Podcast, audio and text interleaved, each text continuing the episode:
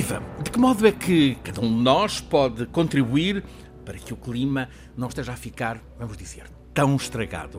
O professor Filipe Duarte Santos, em sua casa, no seu dia a dia, mudou alguma coisa nestes últimos anos para ficar mais em harmonia com o clima e menos a contribuir para as alterações climáticas? Sim, um, sobretudo no que respeita ao consumo de energia é? e também à minha deslocação. Uh, faço o possível por, por me deslocar uh, aquilo que é essencial. Uh, gosto muito de viajar, devo dizer, mas, bom, ultimamente também tenho viajado pouco. Pois, a pandemia não deixa. Na minha alimentação, como realmente muito pouca carne, gosto muito de peixe e de legumes e, e, e, sou uma pessoa um, um bocadinho ascética por em virtude de, de, de, de, procurar fazer muitas coisas, não é? Quer dizer, de estar sempre muito ocupado. Portanto, esta coisa de ir para, os, para, os, para as grandes superfícies, não é? Consumir, não, não de facto. Não, não faz, parte, parte do seu, do seu modo de vida. Dos meus hábitos. À cabeça apontou a energia. Ora, hoje traz-nos uma convidada que se dedica precisamente a cuidar a promoção da transição energética, uma melhor relação nossa com a energia. Vamos já daqui a instantes conhecê-la.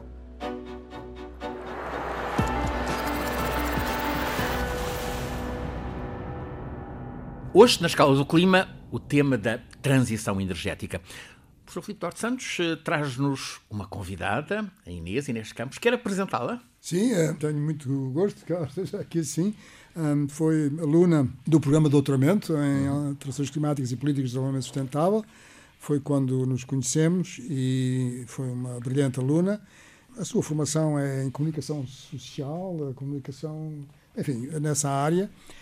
Começou por ser, uh, começou por estudar e, isso é exatamente a sua formação inicial. Formação, mas depois agarrou as questões do ambiente e da mas, energia. Uh, mas, enfim, uh, sentia, sentia-se que era uma pessoa muito motivada para as questões ambientais um, e agora tem, realiza investigação de pós-doutoramento sobre futuros energéticos inclusivos e sustentáveis.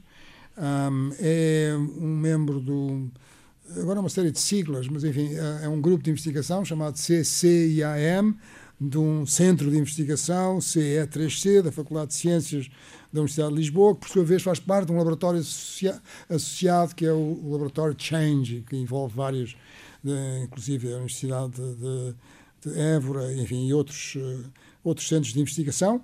É coordenador do projeto europeu H2020 ProZeu, um, que é sobre os pro, pro-consumers, prosumers, um, para uma um, para uma for the Energy Union é uma, e depois também uh, está numa, numa num projeto chamado Seeds uh, que tem em vista esta transição energética uma transição energética justa e sustentável e, e, e, é um desafio muito grande. Tantas coisas que a, que a Inês uh, faz. Uh, está confiante na transição energética? Vamos lá.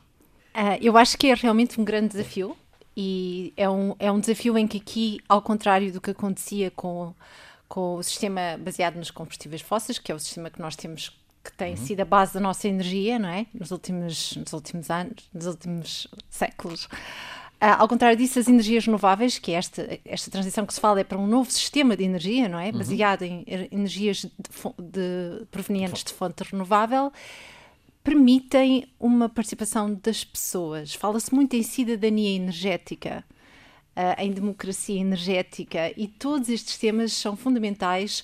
Como é que Inês vê cidadania energética? Muito bem, então a cidadania energética é a possibilidade que todos nós temos de participar ativamente no processo da transição. E isto pode acontecer de várias formas, desde o que se chama o prosumer, que é aquele produtor autoconsumidor uhum. de energia, que pode ser uma família, pode ter sua, os seus painéis uh, solares no telhado, mas pode ser também no, na forma de uma comunidade, uma comunidade de energia, pode envolver empresas, municípios, uh, escolas. Estamos a falar de, de um conceito que em português seria consumidor, uh, cruzar uh, produtor com consumidor, será isso? Em, em português falaríamos de prosumidor e em Portugal fala-se mais de autoconsumo. Autoconsumo? E uhum. fala-se mais também de comunidades de energia. Portanto, aqui para definir um bocado a diferença entre aquela que é um comportamento individual, que é a pessoa ou a família que vai ter o seu painel individual no telhado, e aquele que é um comportamento mais coletivo, que é as pessoas organizarem-se numa comunidade e em conjunto. Uh, financiarem um, um sistema de energia solar. Normalmente, solar é a energia que mais se adapta a este modelo e pronto, e produzirem, produzirem a sua própria energia. Isto é uma, uma forma de cidadania energética muito ativa. É? Parece-lhe que esse é um modelo uh, que vai ter futuro. As comunidades que se organizam e criam uh, as, suas próprias, as suas próprias fontes de energia. Há uma grande aposta nisso, não só em Portugal, mas também a nível europeu. E uhum. é certamente um caminho a percorrer. E tem havido um crescimento significativo. Um, há qualquer coisa como, desde os últimos dois anos, surgiram à volta de 200 mil comunidades na Europa. 200 mil? Na Europa, isto é dados de um estudo muito recente. Mas assim uh, é isto, espantoso, 200 mil é, comunidades. E temos, e, temos, e temos centenas de cooperativas de energia na Europa. Em Portugal só existe uma, que é a Copérnico. Hum. Mas na Europa temos centenas. A Copérnico mesmo. à qual uh, a Inês está ligada. À qual eu estou ligada, O sim. que é a Copérnico? Vamos lá ver. Então, a Copérnico é uma cooperativa de energia renovável que começou como um, um, modelo quase de crowdfunding, isto é, os seus membros uh, partilhavam, uh, financiavam em conjunto instalações de energia renovável, normalmente em, IPS, em cima de telhados de IPSS, de escolas, portanto, sempre com um caráter de economia social, de responsabilidade hum. social. Isto foi assim que a, que a Copérnico começou, não é? A Copérnico tem, tem algum, várias instalações financiadas no conjunto pelos seus membros, membros da cooperativa. Entretanto, em 2000, a partir de 2020, a Copérnico tornou-se também uma comercializadora de energia, portanto, o senhor qualquer pessoa pode também ter uh, o seu contrato de energia com a Copérnico. E aqui há também uma escolha de cidadania clara, não é? Porque a Copérnico, ah, para além da energia que produz, também compra garantias de origem, que é uma, uma forma de garantir aos seus clientes que vende energia 100% renovável. Uhum. Portanto, ao, ao preferir ter o seu contrato de energia com a Copérnico, está a optar por quais um são as fontes Quais são as fontes para a Copérnico? Solar? Uh, é solar, basicamente, solar. Uhum. As, as, garantias de origem já não se controla tanto, porque, portanto, é um, é um mecanismo de compra de garantias no mercado, mas, mas é a, a energia produzida pela Copérnico é só a energia solar neste momento. Quantos, vamos chamar-lhe, utentes, utilizadores tem a Copérnico? Copérnico tem cerca de, à volta de 2 mil cooperantes e a grande, a grande maioria são, são também uh, clientes de comercialização porque para ser cliente de comercialização da Copérnico é, é cooperante. É uma, aqui está também que isto é um modelo, e eu estou a falar aqui da Copérnico, uh, porque é um modelo muito semelhante àquilo que são as cooperativas na Europa. Há uma federação de cooperativas europeias, que é a RESCOP, sediada em Bruxelas, que tem cerca de 1500 membros, cada membro é uma cooperativa. Cada cooperativa provavelmente tem dentro de si várias comunidades de energia, ou pequenas comunidades, ou prosumers, e os modelos também não, não variam muito, mas andam sempre à volta desta ideia de, em conjunto, os cooperantes uh, pagarem instalações de energia renovável. E aqui em Portugal, eu penso que há, havia assim já de há décadas para trás alguma, alguma desconfiança do modelo da cooperativa, portanto não arrancou tanto, mas por exemplo em Espanha temos a, a Soma Energia que tem, sei lá, milhares de cooperantes, milhares de pessoas que... Vantagens, por um lado, a garantia de energia limpa, em custos. Depois é, pronto, são sempre organizações sem fins lucrativos, não é? Uhum. Portanto, a ideia é manter sempre o custo de energia o mais baixo possível para o, o cliente final o que nem sempre é muito fácil, sobretudo porque são, são negócios de pequena escala que não se comparam com os grandes comercializadores de energia que existem. Portanto, as cooperativas muitas vezes têm dificuldade em manter o preço baixo. Um, Mais baixo do que uh, as grandes distribuidoras, produtoras distribuidoras? É muito complicado, muito complicado, até porque, como disse, não tem escala para isso e a Copérnico claro. certamente não tem escala para isso. E é o que vemos Portanto, um é difícil motivar as pessoas para aderirem, para ficarem uh, cooperadores? Uh, a Copérnico tem crescido de forma constante, embora o nosso objetivo também não fosse o crescimento, não nos interessa ter muitos, muitos cooperantes, interessa-nos ter aquelas pessoas que estão interessadas no modelo, não é? Porque não é um modelo de, de assente na ideia de que temos que crescer economicamente, de que temos que ter uh, lucro, é, um, é, é sem fins lucrativos. O que é interessante é que realmente os membros da Copérnico são pessoas muito motivadas, são pessoas que diria que, que, não, que grande maioria não se, a, prefere pagar até se for necessário, não é o caso, mas se fosse necessário pagar um pouco mais de energia para, para apoiar um projeto de energia renovável, uh, é, o tipo, é um tipo de, de, de perfil de pessoa que é capaz de, de querer pagar mais para para assegurar sustentabilidade, não, não todos, certamente, mas são, são pessoas muito motivadas e eu, não é a ideia de, a ideia não é propriamente crescer em número de membros, mas tem havido realmente esse crescimento, isso é verdade. Professor, professor uh, Filipe Duarte Santos, está aqui, parece-lhe este um caminho interessante?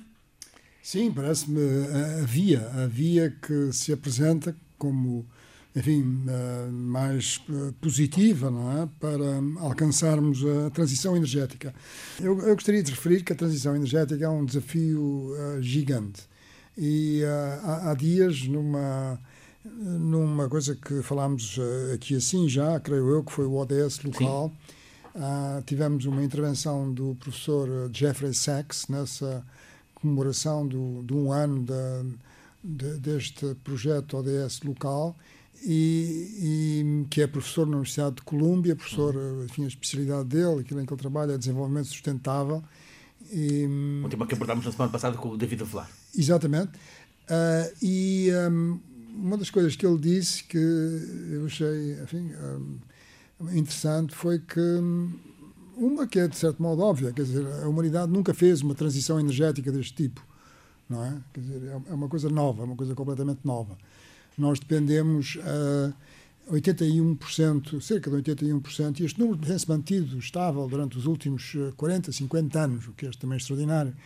Uh, dependemos em cerca de 81% como fontes primárias de energia, os combustíveis fósseis. Combustíveis fósseis. E para, para, para ter uma, uma, uma, ideia, eu agora vou dizer uma série de números muito grandes. Aí mas, a consultar mas, a, a mas sua cábula eletrónica. Mas, mas só para ter uma ideia, uh, por ano consome-se no mundo 7 mil milhões de toneladas de carvão, 7 mil milhões de toneladas de carvão, por ano consomem-se... Uma tonelada para cada pessoa, no fim de contas. É, a população mundial, exatamente, 7 mil milhões. Exatamente, eh, mais ou menos. Cada um de nós consome Exatamente, 7 tonelada. mil milhões, exatamente. 36.500 uh, milhões de barris de, de, de petróleo. 36 uh, 36.500 barrões de, barris de, de, de petróleo e uh, 3,9 milhões de milhões de metros cúbicos de gás natural. Ora, uh, quer dizer, um, fazer esta transição energética para as energias renováveis uh, é não só uma coisa que nunca foi feita, como nós, na realidade, não sabemos bem como é que havemos de fazer. Não é? Quer dizer, tem, temos que ser, enfim, realistas. Um, sabemos qual é a, tecnologia que temos disponível para fazer esta transição. Sabemos qual é o percurso a fazer, mas não, não, não basta a tecnologia, quer dizer, é preciso envolver as pessoas, é preciso que as pessoas compreendam que este é o melhor percurso. O pior percurso é nós mantermos a dependência nos combustíveis fósseis. E, e, e... Sendo que a transição sai cara a cada pessoa. Sendo que é, é, inevitável, porque, reparo, o que acontece é o seguinte, é que um, os países que investiram bastante em energias renováveis vão verificar que durante o ano de 2022 uh, aquilo que vai de facto uh, aliviar os aumentos que se prevêem, que já se estão a dar dos, dos preços da eletricidade, um, nos países que investiram em energias renováveis é o facto de termos energias renováveis, porque elas não têm custo. Repare, neste momento não têm custo, quer dizer, não, não há um custo de produção de claro. energias renováveis, mas há um enorme custo de investimento, claro. um custo de capital, está a ver? E é esse custo de capital é que é necessário ter sido feito ou estar-se a fazer. E isso, evidentemente. E há sinais de que as entidades financeiras, os gigantes financeiros, estão a voltar-se para aí, estão a voltar-se para esse investimento? Sim, há sinais disso, mas por outro lado, há sinais de que ainda há muitos subsídios aos combustíveis fósseis. É? Portanto, um, esta, digamos, é um negócio. Esta, esta transição ainda claro. não está de modo nenhum assegurada. E estas iniciativas que uh, vão ao encontro das pessoas, é? porque as pessoas é que, de facto, são os, os consumidores. Não é? E aqui a ideia, enfim, uh, nova é que um consumidor também pode ser um produtor de energia não é? e pode beneficiar dessa, dessa produção. Mas, portanto, ir ao encontro das pessoas que estão uh, conscientes que, que é uma problemática nova e que é necessário resolver essa problemática nova. Mas, uh, como, como disse a Inês, essas coisas ainda têm uma expressão que não é, enfim, uma expressão maioritária, local, claro. assim, na, na sociedade. Claro, claro. A Inês, antes de ser, já foi dito, a Inês, antes de ser uma perita em questões energéticas, formou-se em, em comunicação. Como é que se resolve a comunicação deste problema? Este problema passa por um período em que a energia provavelmente custa mais caro às pessoas para conseguirmos uma energia que não causa dano. Ah, isso é uma excelente pergunta. Uh, para já, eu acho que é importante perceber que a, a transição energética não tem que custar mais caro a toda a gente. Nós temos um problema de pobreza energética que é bastante grave em Portugal uhum. e que uhum. tem que ser também abordado neste processo.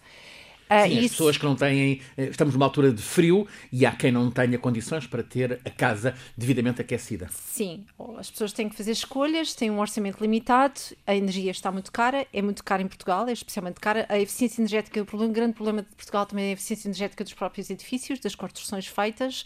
Portanto, tem que haver aqui uma renovação do edificado que ainda não foi feita. Uh, e isso em Portugal é um problema grande. Portanto, nós não podemos pedir às pessoas que que consumam menos energia, porque há, há uma questão muito importante aqui, nesta passagem para as renováveis, é que nós vamos ter que reduzir o consumo. Isto é inevitável, nós não podemos pensar que vamos substituir tudo por renováveis, até porque provavelmente nem seria possível em termos de pronto, uh, é, é, mesmo importante reduzir esse consumo, mas é preciso perceber onde é que se vai reduzir pois, esse consumo. Justamente, quando falo em reduzir o consumo, está a pensar em que tipo de reduções é que podemos Eu estou fazer? a pensar mais a nível de comércio, da indústria, não tanto, é sobretudo em Portugal. individuais. E sim, claramente no transporte. Não. Tem que haver uma revolução no, no, transporte em Portugal. O grande problema da energia é até no, no transporte. Portanto, tem que haver uma grande aposta nos transportes coletivos. E se pensarmos. Uh, e, transportes e até, coletivos não, não poluentes. Não poluentes, claro. claro a linha férrea, tem que, uhum. tem que se renovar a linha férrea, e todas essas questões são, são muito importantes também. Ou seja, é, é um problema gigantesco porque é de uma enorme complexidade, uhum. tem que se pensar nos vários setores da energia, na eletricidade, transporte, aquecimento, arrefecimento. Tem que se pensar nas várias desigualdades sociais que existem a nível de, do acesso à energia e de como criar uh, caminhos de transição ou como, como fazer a transição de modo a que as pessoas que já estão prejudicadas não fiquem mais prejudicadas. E aqui as comunidades de energia também podem oferecer soluções. Por exemplo, há modelos muito interessantes na Europa. Eu, eu, penso que em Portugal ainda não há nada assim implementado, mas até pode haver já planos para isso, mas que eu saiba não há nada implementado. De, por exemplo, uh, escolas ou municípios que têm os, os edifícios todos públicos com, com painéis solares. Por exemplo, Uh, fim de semana, as escolas estão fechadas, os edifícios públicos estão fechados, toda a energia que é produzida nesses painéis solares vai, por exemplo, para famílias carenciadas ou para um desconto da, da na fatura de energia dessas famílias. Portanto, há estes modelos uhum. uh, que as comunidades de energia podem ter. E, e, e, pronto, como, como o professor disse, referiu, há um investimento muito grande inicial, mas depois a energia é, é, é, grátis, não é? E se esse investimento grande uh, inicial for, por exemplo, feito através de um orçamento participativo, uma comunidade num bairro mais com mais dificuldades económicas pode, por exemplo, concorrer. Portanto, o, aqui o papel dos municípios é extremamente importante, porque podem fazer orçamentos participativos mais focados na, na, no, na promoção das comunidades de energia e seria uma, uma estratégia excelente. Está aí um, um desafio extraordinário, por exemplo, para o poder local. Por exemplo, ah, o poder local é, é fundamental. As comunidades de energia vão precisar mesmo uh, vão, vão beneficiar muito de, do papel que os, os, municípios podem ter para facilitar o processo. Não necessariamente os, os, os, municípios eles próprios a fazerem comunidades, embora isso também seja possível, mas a facilitarem, assim como, por exemplo, como dei esse exemplo do orçamento participativo que veio à minha cabeça porque, porque está, estão a decorrer em vários municípios neste momento e acho que é um modelo muito, muito interessante porque aqui tinha-se pago o investimento inicial, não é? E, e, e, aí teríamos uma comunidade, se calhar num bairro mais com menos capacidades económicas, que poderia beneficiar de energia praticamente grátis. Professor, tem a, tem a noção de que há uh, grupos locomotiva para esta, para esta revolução? Uh, falando de Portugal, por exemplo. Sim, sem dúvidas. Nós, nós temos, um, temos tido sempre uma grande capacidade de, de inovação e, e de resposta. Um, por vezes aquilo que eu, que, eu, que eu noto é que, apesar de termos eh, ideias e termos eh, a vontade de as realizar, depois o sentido prático, quer dizer, a capacidade de organização, o pragmatismo, não é? Que é uma característica, enfim, se se pode falar de características de grupos de países, mas enfim, eu penso que uh, os anglo-saxónicos têm tendência a ser bastante pragmáticos uhum. uh, e, e, isso por vezes é uma coisa que, que podíamos ter mais, não é? Mas mas há iniciativas a nível das câmaras municipais muito muito interessantes. Um, no outro dia estava a falar com o o presidente da Câmara de Vila Nova de Foscou e ele estava-me a falar, eh, referiu-se aqui, a Inês referiu a questão da, da linha férrea, não é? Que, que de facto é, é, pena, não é? Que Portugal não tenha ah, um, transportes eh, ferroviários mais. Está anunciado o projeto de é, revitalização é, da, das ligações ferroviárias em Portugal. Exatamente, e existe uma linha férrea, férrea que, enfim, está, está traçado o percurso uh, que ligaria até Salamanca, não é? Quer dizer, até é muito interessante do ponto de vista de, de, engenharia e tudo isso. Era uma coisa que se podia reviver, não é?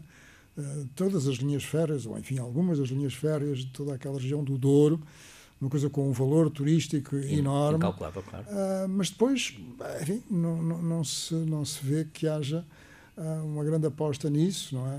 Portanto... Ou seja, estamos numa, numa fase crucial de de transição, não apenas que é transição energética também, mas é uma transição para um outro modelo de sociedade? Deveria ser. Sim, devia, devia ser. Tá Se calhar tem de ser, tem mesmo, eh, terá mesmo de ser. Eu, eu não, não, não, consigo uh, libertar-me da ideia de que a humanidade está entre opções difíceis, não é? Quer dizer, no que respeita à energia e ao clima. Uh, uma opção é deixar as coisas correr, como se diz em português, correr o marfim, não é? Eh, e, portanto, continuamos com esta dependência nos combustíveis fósseis e há forças, não é? Há forças, eh, forças Uh, que puxam para este lado. Países que claro. puxam para esse há, lado. Há muitos interesses em jogo. Muitos interesses em jogo, exatamente. Uh, portanto, essa, essa, é uma opção, mas qual é as consequências dessa opção? É que vamos ter um clima cada vez mais, mais diferente, mais violento, mais zangado, uh, e, e, nós somos um, um, um país particularmente vulnerável. A outra opção é uma opção, eh, digamos, racional, é aquela que, eh, digamos, é aceite, é aceite, é formalmente aceite por todos os países quando assinam, o, por exemplo, o Acordo de Paris, uh, ou, ou, quando assinam os Objetivos de Desenvolvimento Sustentável, mas é um caminho difícil, uh, tornou-se mais difícil porque estamos muito em cima da hora, estamos com uma urgência, Uh, mas, mas é um, um, um, caminho que vai ser disruptivo, como aliás estamos a assistir, não é? temos, dizer... temos na atualidade política um caso que é interessante. A maior potência europeia, a Alemanha, uh, está a instalar neste momento um, um, novo governo, coligação, uh, tripartido, SPD, mais verdes e, e liberais, sendo que uh, o programa de governo, em 177 páginas, é um programa verde completamente. É um, é um programa de, de, de, transição energética, é um programa que prevê, uh, que aponta a meta, não, não, não, não há comprometimento, mas aponta a meta de 2030 para uh, abandonar o, o carvão. Uh, ou seja, é possível. O poder político começa a dar sinais de estar sensibilizado para a necessidade de mudar o modelo de sociedade? Sem dúvidas, sem dúvidas. Isso nota-se sobretudo nos países com economias avançadas e especialmente na União Europeia. Uhum. Que também importa salientar que não é uma região do mundo, não é um continente que seja particularmente, rica em combustíveis fósseis. E, portanto, eh, de facto, uh, uh, exploram-se, ainda se exploram combustíveis fósseis, gás natural no, Mar do Norte e também carvão na Polónia, sobretudo, e, na Alemanha também, ainda há minas de carvão, centrais a carvão na Alemanha, mas são países que, de facto, têm um, um modelo, um modelo de desenvolvimento Uh, também é importante salientar que é fruto não é, do, do benefício que tivemos, uh, enfim, de, de termos uh, um espaço de desenvolvimento social e económico, embora, enfim, muito agitado do ponto de vista de conflitos, como se, se, todos sabemos, no, no, século passado, mas, de facto, lideramos este processo e, portanto, há vários países, em particular a Alemanha, que têm esses planos intermédios não é? Esses planos intermédios, porque o objetivo, o objetivo de Paris é de facto atingir em 2050 a descarbonização a nível global. Mas uh, poucos são os países que têm objetivos intermédios, ou seja, objetivos a 2030, que é o caso da União Europeia e também de, dos Estados Unidos e, e, e não E 2050 mais. é uma utopia mesmo no, no planeta. E, e 2050 são, uh, digamos, uh, quase algumas delas boas intenções. E, e, é bom que haja boas intenções do que, enfim, estar silencioso. Mas, de qualquer modo, estamos muito longe de enfim, de, de, de, fazer isso e, e, e, é muito positivo que, que, a União Europeia esteja a liderar este processo. Uh, mas uh, por si só a União Europeia não, não, resolve um problema que é a natureza global. Inês, este exemplo alemão uh, parece-lhe um bom sinal, ou seja, a Alemanha está a puxar a Europa para uma para uma boa direção, designadamente num, num tema que lhe, é, que lhe é muito caro, a democracia energética. Sim, um, é interessante porque a Alemanha, apesar de, pronto, quando abandonou o nuclear, passou a produzir mais carvão, também passou a produzir mais renováveis, não é? E o modelo das comunidades de energia foi, sempre foi muito forte, desde há 10, 15 anos, que é muito forte na Alemanha, que já existia, era dos poucos países, inclusivamente na, na União Europeia, que tinha uma legislação pensada para as comunidades de energia, porque esta este modelo também é um modelo que implica alterações legislativas que só ocorreram muito recentemente, 2019. 2019, sim, em, em Portugal e na maioria dos países da Europa. Então a Alemanha não, a Alemanha já tinha este modelo, já tinha, já tem muitas cooperativas, há imensas cooperativas de energia na Alemanha, há centenas, centenas mesmo, e tem muito este modelo de, de haver, e estas cooperativas são, algumas delas são locais, regionais, mas outras são nacionais, e portanto é este, esta lógica de de haver grupos de pessoas, de cidadãos que investem coletivamente em, em, renováveis. Na Alemanha há muitas cooperativas a investir na energia eólica, que é uma coisa, por exemplo, em Portugal, eu duvido que alguma vez aconteça, vai ser mais energia solar, mas a energia eólica é muito forte nas cooperativas também. Portanto, são grandes investimentos, estamos a falar aqui de grandes investimentos. O que é que faz pensar que Portugal não é um, não é um país eh, para investir na, na eólica?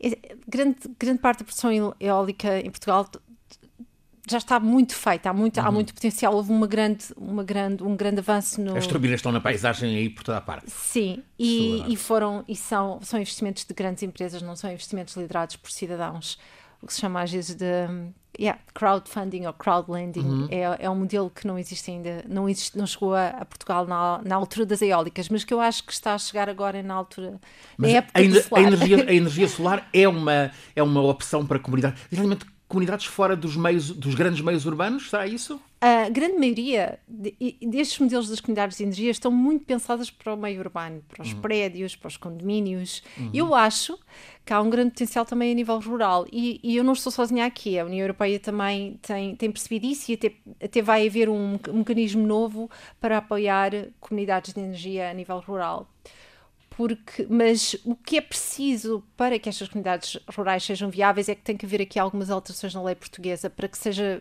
viável o investimento inicial, porque o que acontece agora é que as, no meio rural em que as casas estão separadas, as pessoas que estão dentro da comunidade vão pagar tarifas de rede como se estivessem a comprar energia que é produzida do outro lado do, do país.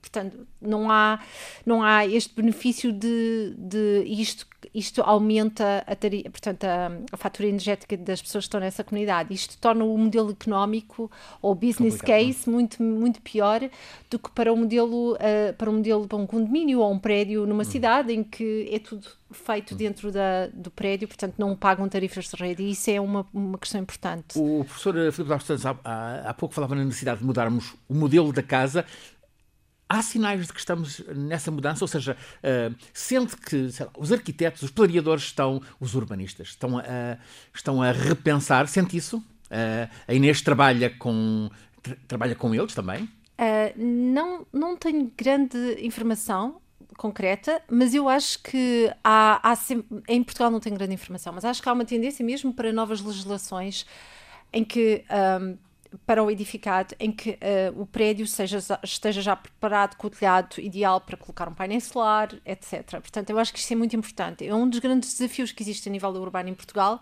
é que muitas vezes não há telhados, os telhados não, não são adequados. Isto é um grande problema. Uh, em relação ao novo modelo, eu acho que há aqui, e tanto como esta transição é complexidade em termos além de haver imensas diferentes fontes de, de energias renováveis e além de toda a complexidade que existe tecnológica, social, política, etc. Eu acho que há muitas dinâmicas também a acontecerem. E esta dinâmica do prosumer, que não é uma dinâmica só da energia, que existe, existe a nível da alimentação, ah, existe a nível da, da partilha de hum, internet. O consumidor que é também produtor. O consumidor que é também produtor. Isto é claramente um novo modelo de uma nova dinâmica de, de, social, que eu acho que é muito interessante, que a partida a mim, isto é uma hipótese interessante a ser estudada, uh, promove uma maior cidadania das pessoas, porque as pessoas veem que, que estão ativamente a contribuir e a, fazer, a, a ter um papel ativo na mudança, não é? Estamos a menos de dois meses de eleições gerais em Portugal. Sim. Tem expectativa de que um tema como este seja colocado na discussão da campanha eleitoral? Eu adorava que fosse. Acho que tanto este tema como a questão da linha férrea era importante. E ah, houve um estudo que saiu há, pouco, há poucas semanas que revelou que qualquer coisa como. É um estudo europeu. Uh, eu não tenho, infelizmente, aqui o dado nem o nome, mas revelou qualquer coisa como 70% dos portugueses querem. Uh, queriam ter uma melhor linha férrea, queriam poder viajar de comboio para a Europa. Isto é interessante, porque é uhum. aquela ideia do Interrail uhum. que nós ainda temos de claro, crianças, claro, não, era, claro. não é uma aventura, não é? Vamos à Espanha de comboio, vamos até França porque na Europa uma pessoa visse... Os tempos do Sud Expresso, Exato, é, é, e, há, e há, essa, há esse desejo. Portanto, eu acho que, que, acho que a nível, os partidos políticos podiam realmente pegar nessa, nessa, nessa, nessa estatística importante. Professor, fala um desafio uh, aos, uh, à classe política, aos partidos políticos, para que introduzam, as, introduzam o clima, a qualidade de vida na, entre os temas de campanha e que não sejam apenas aqueles, aquele, aquele leque estreito de, de discussões de sempre. Seria, como, seria, como já foi dito, como a Inês disse, seria excelente que isso fizesse parte do, do debate. Um, eu, eu, devo dizer que sempre achei extraordinário que Portugal fosse um país praticamente isolado. É? Um, isolado? No, isolado no que respeita a, aos transportes de mercadorias por via férrea. Um, nós, uh, os nossos. Uh, as nossas exportações, muitas delas são feitas por via marítima, mas, eh, mas grande parte é feita por via terrestre, não é? em, um, caminhões TIR. Em, em caminhões TIR. Uh, e não, não existe, de facto, uh, essa, enfim, uh, essa, essa facilidade, essa ligação à Europa, essa ligação caso, à Europa. Sobretudo. E é a uhum. mesma coisa também no, no que respeita a, ao, ao transporte ao transporte ferroviário de pessoas, não é? Ah, o facto da pessoa se sentar em Lisboa, não é? Numa, cabine e chegar a Paris, não é? Parece uma coisa que era completamente normal. Uhum. Ou, uh, quer dizer, isso, isso, é possível, mas quer dizer, não, não é confortável, não é competitivo, não é? Uh, e, e, portanto, uh, é, uma coisa que é muito extraordinária. Um, e, e tem certamente razões também políticas e das nossas relações com, com Espanha, não é? Portanto, é um, é um, é um tema complexo uh, que está longe da minha enfim, capacidade de analisar, sobretudo neste momento, mas, mas, mas, mas, deploro isso, quer dizer, acho que, é, acho que nos dá um sentido de isolamento, não é? Que talvez tenha sido benéfico no passado, não é? Para nos impulsionar para, para o mar e, não é? Uhum. Para, e, e, para, as, para as navegações. Um, oceânicas que fizemos ao longo da África, tudo isso, mas quer dizer, estamos numa época diferente, não é? Dizer, mas os portos portugueses, uh, Sines, uh, Matosinhos, Leixões, uh, vários outros poderiam ser uh, uma porta de entrada de, de mercadorias chegadas por via marítima e, e, irem para a Europa sem precisarem de ir a Roterdão, a, ao Havre. Sim, exatamente, podiam ser enfim, tornarem-se mais competitivos. Rotterdam é, uma, é, um dos portos mais importantes do mundo, não é? E, e, e a Holanda é um país, enfim, como, à escala de, portuguesa, à escala portuguesa um em, termos, em, termos, de população. Portanto, portanto, a ferrovia é algo que, de facto, devia ser alterado com uma certa. a importância da ferrovia no, no nosso mix de, de, transportes devia ser, fica devia ser alterado. Fica o desafio, esperemos que, uh, que entre os candidatos políticos uh, haja quem nos esteja a, a, ouvir. Eh, quer dizer, eu, eu, eu, eu diria que o, o, que muitos de, de, dos, dos nossos uh, políticos diriam, ah, então, mas tudo isso está planeado, tudo isso vai, vai acontecer, não é? Mas quer dizer, o problema é que temos que fazer uma avaliação, quer dizer, e sobretudo temos que ser conscientes daquilo que não correu bem, não é? Quer dizer, a avaliação é, é fundamental. Porque... O professor tem, tem uma larga experiência de trabalho, geralmente, com as comunidades, com, com, com, com o poder local, e essa experiência é frustrante. Não, ao, ao nível do, do, do, do, poder local, eh, enfim, eh, eh, as coisas são, são possíveis. Nem todas as câmaras, estou a referir-me às, às, aos planos de adaptação às alterações climáticas, nem todas as câmaras, enfim, penso que deram seguimento aos planos que foram elaborados da mesma forma. Mas já que comentou que há alguns muito bons exemplos. Muito bons exemplos, há, há muitíssimos bons exemplos, mas aquilo que se sente é uma pressão enorme, quer dizer, em todo o país, daquilo que podemos chamar como o lobby dos, dos transportes rodoviários, não é? Quer dizer, eh, e, e eu penso que estas coisas eh, é, é bom que, as, que sejam debatidas de uma maneira de uma maneira clara, não é? Quer dizer, de, porque o, o, debate. Teríamos a ganhar em, em, substituir o, o, tanto transporte rodoviário, tanto caminhão-tiro, por uh, linhas ferroviárias. Ah, sim, isso tínhamos. Quer dizer, eu, eu, diria mesmo que é difícil fazer uma transição energética no nosso país se, se continuarmos, se continuarmos com isso, não é? Quer dizer, uh, porque, repare, se realmente a linha férrea uh, tiver, for eletrificada, não é? E, e, e veja a dificuldade que foi conseguir eletrificar e que agora começou uh, a, linha, a linha férrea no, no Algarve, não é? Uhum. Transversal. Uhum. Um, a ligação Lagos Vila Real Santo António? Exatamente. Foi, enfim, uma série de episódios uh, que protelaram o, o, início. Que são cento e tal quilómetros de linha que uh, demoravam mais de duas horas e meia uh, a cumprir. Uh, exatamente. Uh, eu lembro uma vez estar nessa linha e o comboio a variar se nós sairmos, isto já há muitos anos, não é? isto, isto, nos, anos, nos, anos de, nos anos de 70, não é? E, quando foram as comemorações de, relativas ao infante Dom Henrique, já não me lembro exatamente qual foi o ano, e as pessoas saíram, não é? Quer dizer, acharam aquilo perfeitamente natural e fomos apanhar uns figos, que era enfim, no verão e tal. Quer dizer, isto era de facto o nosso país e evoluiu-se muito, não é? Mas quer dizer, mas pode-se evoluir mais, não é? E, e de facto. Uh, as, as, enfim, as circunstâncias em que o mundo se encontra hoje exigem essa evolução, penso eu. Inês, uh, uh, abrimos esta, uh, este programa com a perguntar ao professor Filipe Duarte Santos como é que, o que é que está, tem mudado na vida dele para melhor harmonia com, com as cidades do clima. E a Inês, o que é que tem mudado? Que alterações é que tem feito na vida para ser mais harmoniosa com o clima? Bem, eu desde cerca, há cerca de 20 anos que não, não consumo qualquer carne nem peixe. Uhum só consumo ovos, mas tem que ser de galinhas ao ar livre. um, e te, evita ao máximo. Parece que é muito importante o não consumir. Uh, uh, num país de peixe. Uh, é, é, entra aí um, um conflito. Um, eu tenho que admitir que a minha decisão de não consumir uh, carne ou peixe foi, foi muito mais por sinceramente não, não consigo alimentar-me de outros animais, mais uma uhum. questão ética, uhum. uh, pessoal minha, do que ecológica. Depois passou a ser ecológica, não é? Depois também tive essa dimensão uh, que reforçou a minha decisão.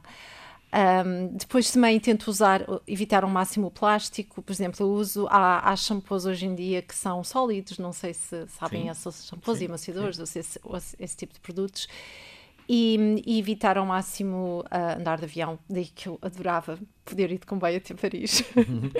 Como é que compensa esse evitar andar de avião? Vai, vai de comboio? Vai? Eu tudo o que posso fazer uh, via online faço.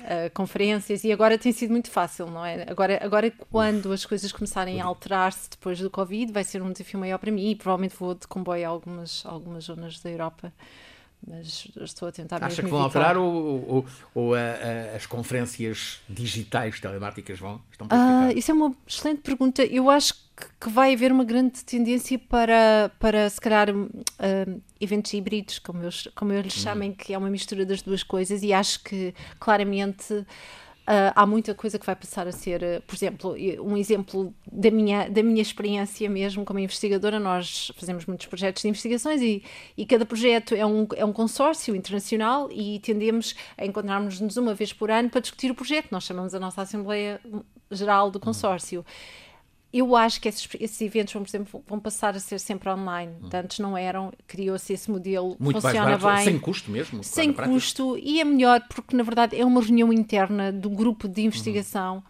A desvantagem é que realmente não conhecemos, chegamos a trabalhar 3, 4 anos com pessoas que não conhecemos em pessoa, claro, fisicamente. Claro. Uhum. Ah, pronto, isso é e realmente. não sai aos sítios. Isso é realmente uma.